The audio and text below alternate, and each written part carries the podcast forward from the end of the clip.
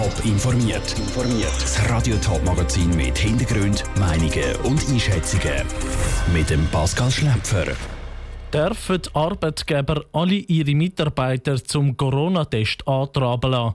Und wie bewertet die neue Chefin vom Bundesamt für Gesundheit an Levi die aktuellen Corona-Zahlen? Das sind die beiden Themen im Top informiert.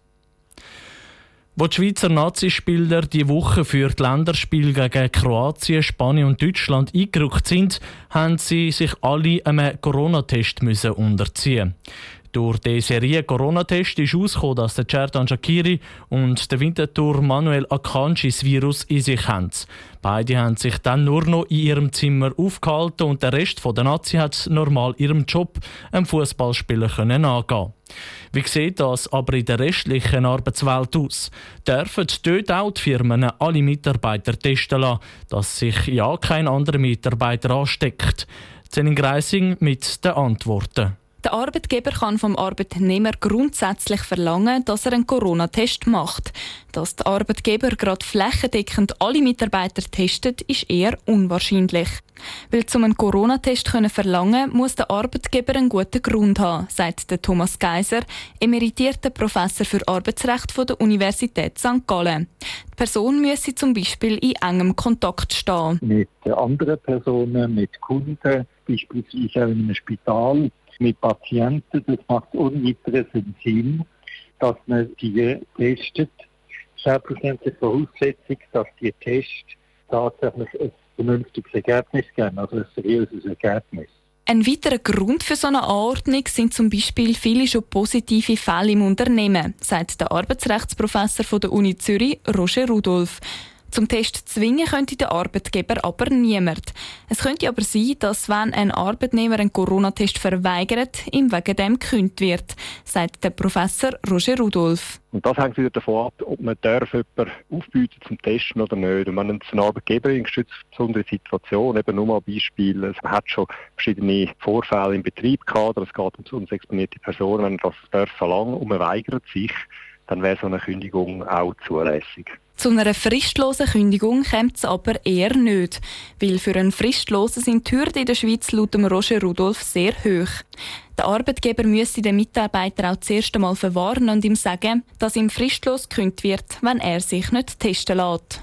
Der Beitrag von der Selin Greising. Das Bundesamt für Gesundheit respektive der Bund übernimmt Kosten, wenn sich jemand testen lässt, der Corona-Symptome hat.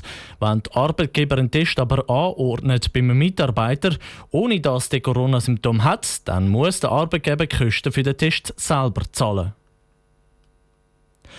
Zum dritten Mal hintereinander sind Corona-Fallzahlen in der Schweiz über 1000. Heute sind sogar fast anderthalbtausend Menschen positiv aufs Coronavirus getestet worden. Zumindest in dieser Krise hat das Bundesamt für Gesundheit BAG eine neue Chefin bekommen. Seit Anfang Oktober ist nämlich dann Levi an der Spitze vom BAG. An einer Medienkonferenz hat sie heute zum ersten Mal zu der aktuellen Corona-Lage Stellung nehmen, so auch zu den aktuell sehr hohen Fallzahlen. Aus dem Bundeshaus berichtet der Dominik Meyerberg. Es sei eine spezielle Situation heute, sagt Anne Levi zum Start der Medienkonferenz. Nicht nur, weil sie heute zum ersten Mal vor die Medien tritt als BAG-Chefin, sondern weil die Fallzahlen weiter steigen. Heute vermeldet ihr Amt 1487 neue Fälle. Es macht uns sehr fest Sorgen. Aus diesem Grund haben wir die neue Kampagne mit der Farbe Orange gestartet. Es ist wirklich der Moment, um sich wieder zu erinnern, dass man die Hygienerichtlinie einhalten muss. Es war auch der Moment von den Kantonen, wo sie gesagt haben, jetzt einen Schritt weitergehen. In ganz vielen Kantonen Kantone haben neue Massnahmen getroffen, um das anzugehen. Und ähm, selbstverständlich, wir schauen das mit grosser Besorgnis an. Was man gang wieder hört, Fallzahlen die steigen zwar, aber die Hospitalisationen die bleiben ja tief. Ist ja alles gar nicht so schlimm?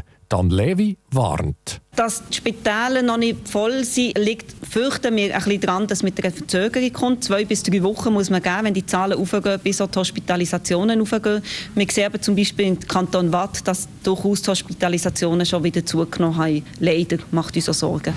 BAG reagiert mit einer neuen Kampagne. Die bekannten Plakate mit dem Piktogramm die wechseln wieder mal die Farbe. Neu sind sie orange. Lenkt das wirklich, um die Bevölkerung wieder vermehrt an die Hygienemaßnahmen zu erinnern? Der Adrian Kammer, der beim BAG für die Kampagne zuständig ist, sagt ja. Orange zeigt einen Farbwechsel. Orange hat eine Signalwirkung. Wir wechseln von Blau auf Orange. Das heißt, Achtung, es ist etwas Neues. Es ist ein Wachrütteln von der Bevölkerung auf das Plakat, das man eigentlich schon kennt. Die Plakatkampagne ist das, was in der ganzen Schweiz noch gleich ist. Sonst sind die Kantone am Drücker, jeder Einzel, jeder mit individuellen Massnahmen. Ist das so mit den steigenden Zahlen noch gerechtfertigt? Die BAG-Chefin Anne Levi. Das ist auch richtig, weil der Unterschied von den Fallzahlen von Kanton zu Kanton sehr unterschiedlich ist. Und es ist richtig und, und wichtig, dass die Kantone, die hohe Fallzahlen haben, jetzt Massnahmen ergreifen, Massnahmen, die man schon kennt. Das ist sehr wichtig, dass es unterschiedlich ist regional. Über das Wochenende gibt es keine aktuellen Fallzahlen vom BAG. Die nächsten Zahlen gibt es also am Montag. Klar ist, für Dan Levi dürfte es trotzdem kein ruhiges Wochenende geben. Top informiert, auch als Podcast. Mehr Informationen gibt es auf toponline.ch.